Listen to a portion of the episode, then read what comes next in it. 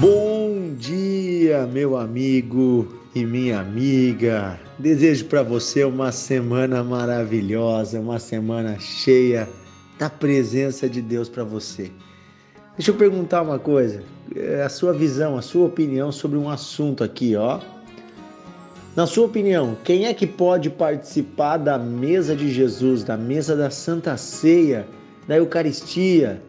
Eucaristia a gente também chama de Santa Ceia, aquele momento em que você come o pão e toma o cálice, né? Algumas igrejas é a hóstia e o vinho, uh, outras é o pão e o suco de uva ou o vinho, enfim.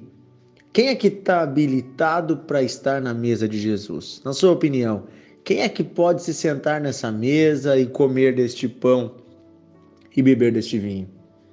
Eu sei que existem, cada igreja, cada tradição religiosa é, tem a sua cultura, né? Seus hábitos. Eu, porém, quero ler um texto com você, uma passagem da Escritura, está no livro de Mateus, capítulo 9, versículo 10 em diante. Você pode abrir na sua Bíblia, não importa se é a Bíblia católica ou a Bíblia evangélica, é, de qual tradução que é, não importa de que igreja essa Bíblia, elas são todas iguais, tá? Pega lá Mateus, que é o primeiro livro do Novo Testamento, capítulo 9, versículo 10. E vamos ler juntos, pode ser? Então tá, diz assim: E aconteceu que quando Jesus estava em casa, assentado à mesa, muitos publicanos e pecadores vieram e tomaram lugares junto com Jesus e os seus discípulos. Ora, vendo isso, os fariseus perguntaram aos discípulos: Por que o vosso mestre come com publicanos e pecadores? Mas Jesus, ouvindo isso, disse: Não são os sãos que precisam de médicos, e sim os doentes.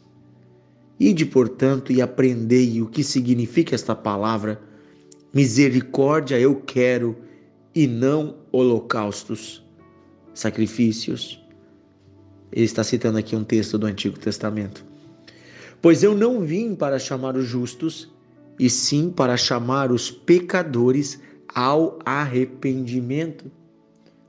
Olha, olha que maravilhosa essa palavra.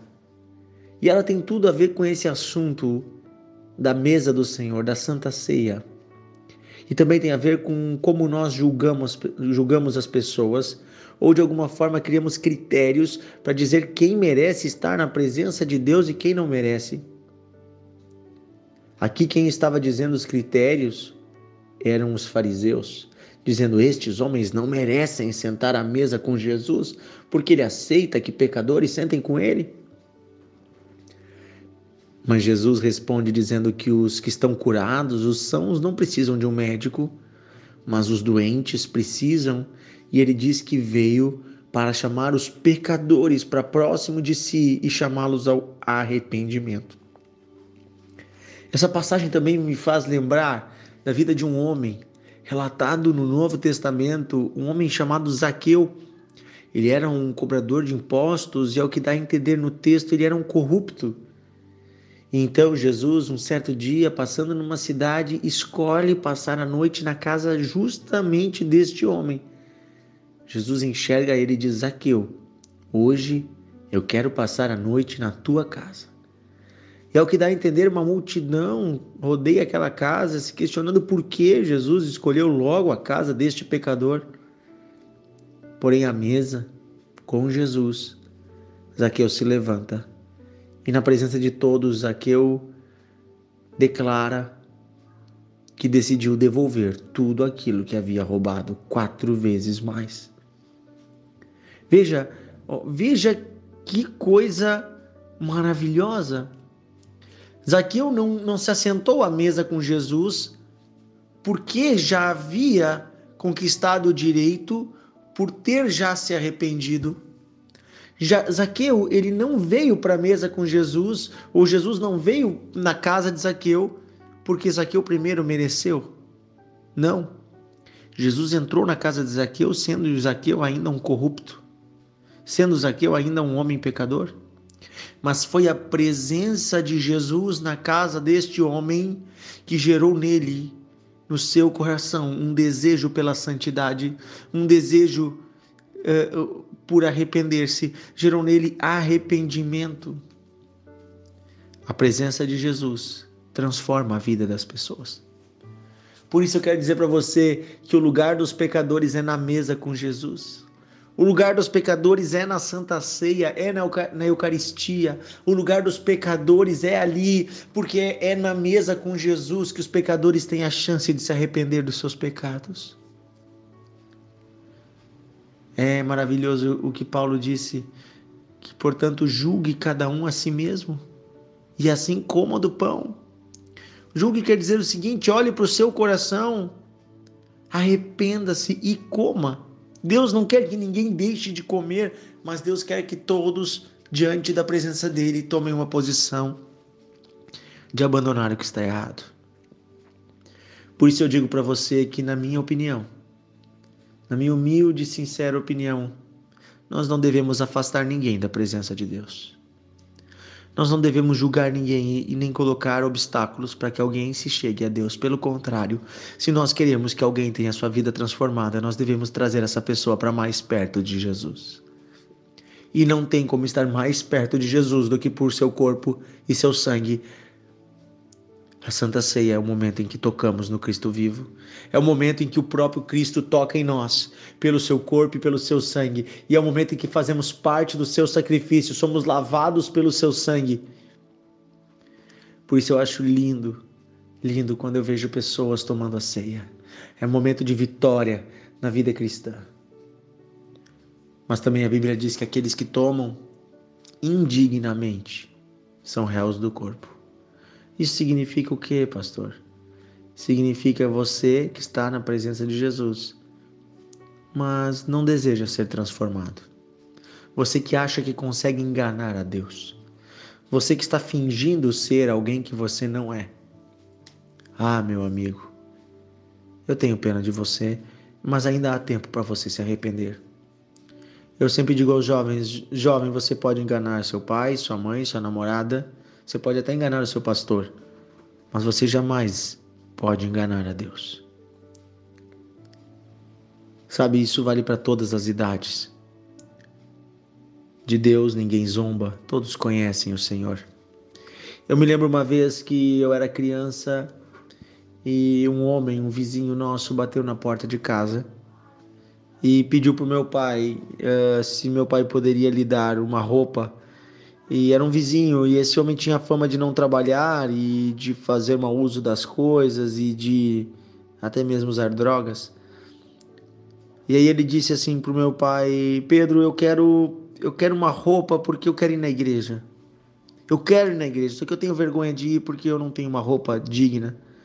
Eu queria tanto ter um, uma roupa boa, uma cinta, um sapato para que eu pudesse entrar numa igreja dignamente."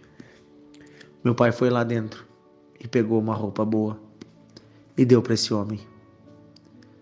Deu um cinto, deu um sapato, deu uma calça, deu uma jaqueta.